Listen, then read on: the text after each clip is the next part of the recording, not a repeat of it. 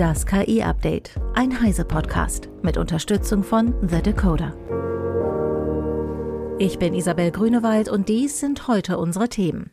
AI Act geht in die nächste Runde. Meta will KI mit Common Sense. Millionen für Mistral. Studie zu ChatGPT Trainingsdaten und Crowdworker nutzen Sprachmodelle. Das EU-Parlament hat am Mittwoch seine Linie für eine Verordnung zur Regulierung von künstlicher Intelligenz abgesteckt. KI soll künftig demokratischen Spielregeln folgen, die Grundrechte der Bürger wahren und dem Allgemeinwohl dienen. Auf dem Weg dorthin hatte der AI Act einige Hürden zu nehmen, erzählt Andrea Trinkwalder von der CT. Intensiv gerungen wurde um einige strittige Punkte, insbesondere eben die biometrische Echtzeitüberwachung. Da gab es eben einige äh, Vertreter, die diese gerne unter bestimmten Bedingungen erlaubt hätten.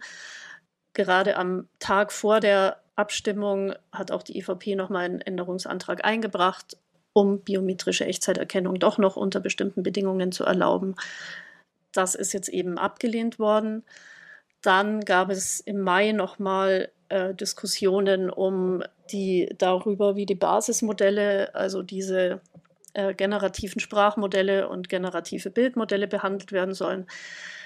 Und das ist jetzt alles im Endeffekt äh, zu Ende diskutiert innerhalb des Europäischen Parlaments. Jetzt stehen aber noch die Trilogverhandlungen zwischen der EU-Kommission, dem Europäischen Parlament und den Ländern an und die haben gestern schon begonnen.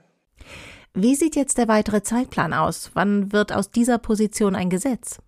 Diese Trilogverhandlungen sollen bis Ende diesen Jahres abgeschlossen sein.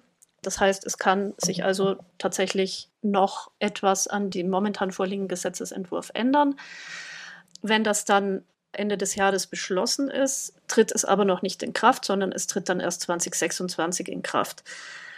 Ist natürlich ein Problem, weil vor allem die generativen KIs derzeit einen derartigen Boom erleben, dass eigentlich nicht zu erwarten ist, dass alle äh, so lange warten, bis die KI-Verordnung in Kraft tritt, sondern es wird natürlich in Anwendungen eingebaut und tatsächlich eben schon auf den Markt gebracht.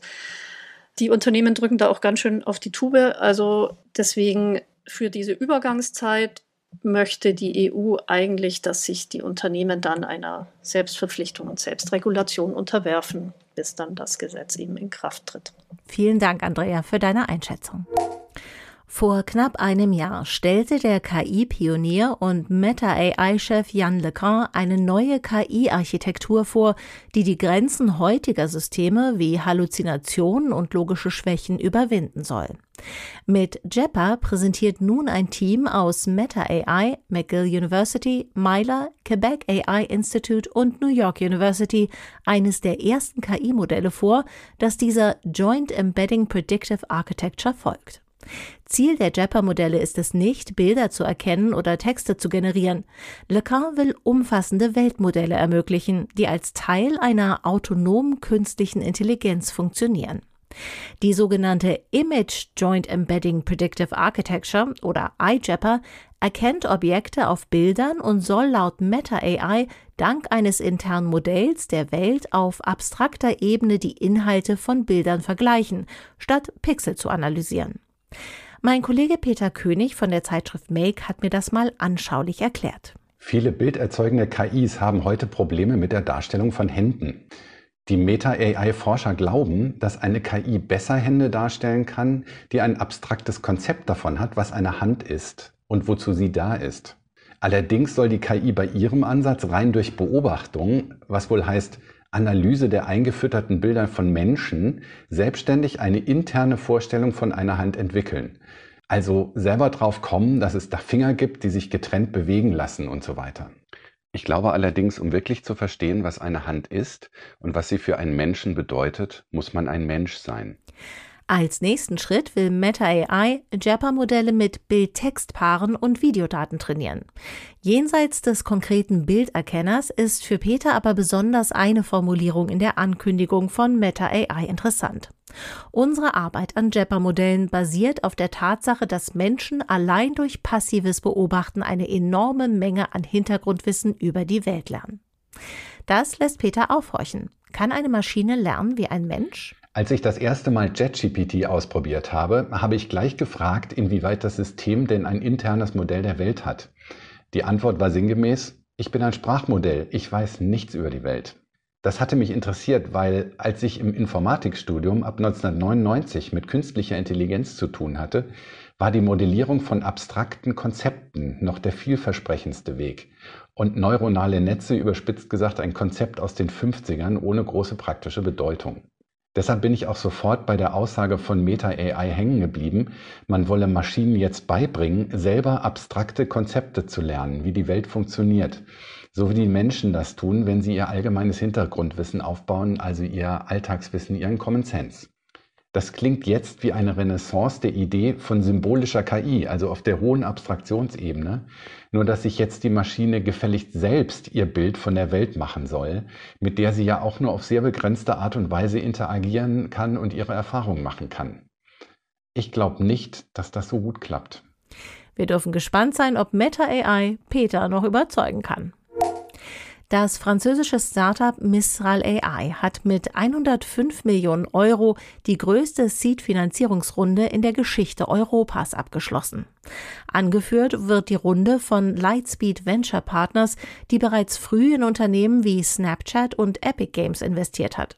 Weitere prominente Investoren sind der ehemalige Google-Chef Eric Schmidt, der französische Telekommunikationsmilliardär Xavier Niel und BPI France, eine von der französischen Regierung unterstützte Investmentbank.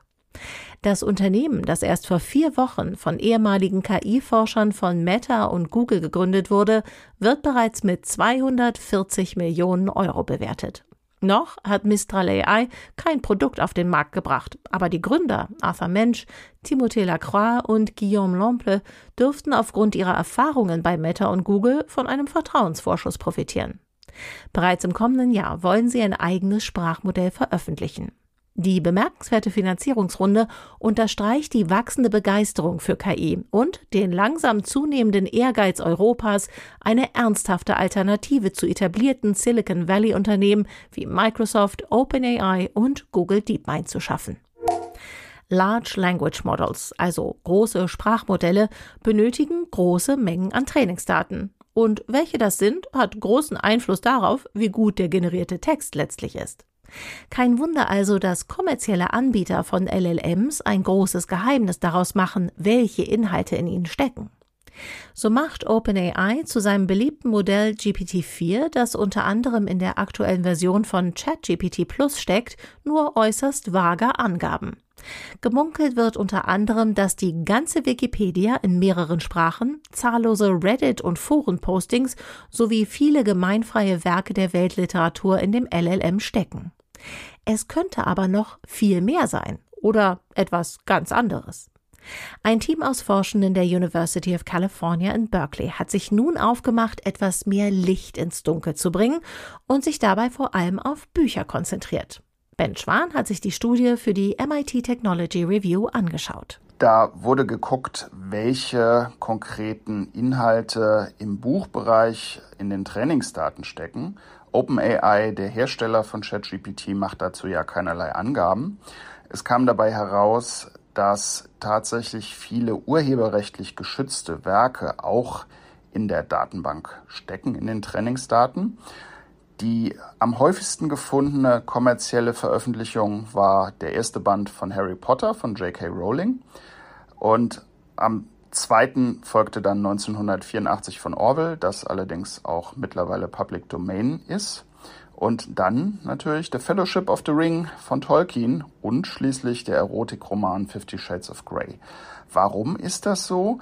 OpenAI sagt eigentlich, dass man sich nur um äh, Public-Bücher gekümmert hat, also gemeinfreie Bücher. Allerdings sind diese Werke im Internet häufig verbreitet, in Foren, in anderen bisschen problematischen Kanälen. Und da ChatGPT sehr große Teile des Internet sich als Trainingsdaten zu Gemüte geführt hat, ist es durchaus möglich, dass auf diese Art diese Inhalte darin landeten. Allerdings wissen wir da einfach nicht viel dazu. In diesem Fall haben die Kollegen von der UC Berkeley einfach geschaut, ähm, erkennen diese Sprachmodelle diese Inhalte? Dazu wurden so kleine Rätsel quasi gemacht. Also es wurden äh, Fragen gestellt, Auslassungen vorgenommen und daraus kann man dann sehen, ob so ein Sprachmodell den zugrunde liegenden Text kennt. Also beispielsweise, welche Charaktere fehlen in diesem Textstück und so weiter und so fort. Eine kürzlich durchgeführte Studie untersuchte die Häufigkeit mit der Crowdworker auf Amazon Mechanical Turk Sprachmodelle wie ChatGPT verwenden, um Aufgaben zu erledigen, die eigentlich menschliche Texte sammeln sollen. Dafür mussten die Crowdworker medizinische Forschungsabstracts zusammenfassen. Die Untersuchung der Texte mit einem speziell trainierten KI-Modell zeigte, dass 33 bis 46 der Crowdworker Sprachmodelle nutzten. Dies wiederum wirft Fragen nach der Authentizität und Qualität der von Crowdworkern erstellten Inhalte auf, die sonst als sichere Quelle für den Goldstandard menschliche Daten galten. Das Team hinter der Studie fordert daher neue Methoden, um sicherzustellen, dass menschliche Daten menschlich bleiben und nicht durch Sprachmodelle beeinflusst werden.